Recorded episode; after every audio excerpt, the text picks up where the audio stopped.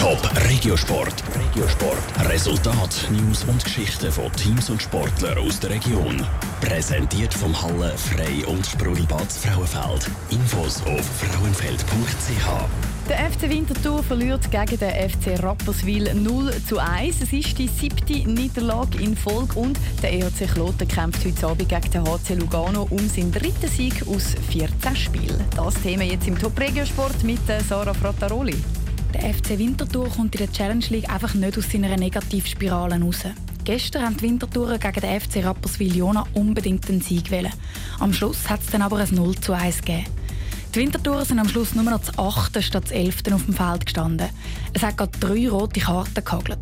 Der Matthias Minder, Goalie vom FC Winterthur, ist zwar selbstkritisch. Er zieht aber auch den Schiedsrichter in die Verantwortung.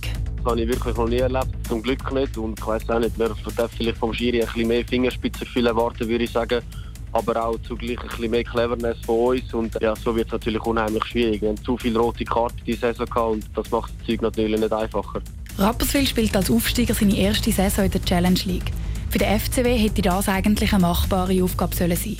Trotzdem hat sie jetzt die siebte Niederlage in Folge gegeben. Der Matthias Minder sagt aber, dass nicht alles schlecht war, was das Team gestern geleistet hat. Sie sind über weite Strecken sogar die bessere Mannschaft gewesen. Darum stellt er auch den Umberto Romano als Trainer vom FCW nicht in Frage.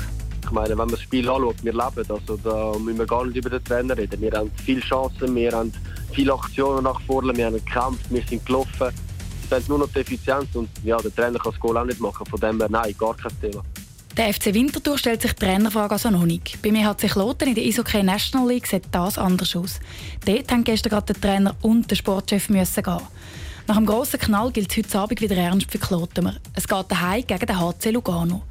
Der Besitzer von Kloten, Hans-Ueli Lehme, erwartet von seinen Spielern nach der Entlassung vom Trainer jetzt eine Reaktion. Wenn jetzt der Niklas Geldstedt an der Bande steht mit einem anderen Rötli, hoffe ich das. Und ich erwarte das von der Mannschaft auch. Sie sind primär in der Verantwortung. Nicht nur der Trainer und der Sportchef, sondern die Mannschaft sind die, die die Verantwortung tragen und für das bezahlt sind. Und darum erwarte ich von ihnen im Heimstadion gegen Lugano eine Reaktion. Der Niklas Geldstedt und der André Rötli übernehmen bei mir hat sich Lotte nur interimistisch als Coaches. Wer denn der neue Trainer wird, wird Hans-Ueli Lehmann noch nicht verraten. Als grosser Favorit gilt unter anderem der Kevin Schläpfer, der früher Trainer bei Biel war.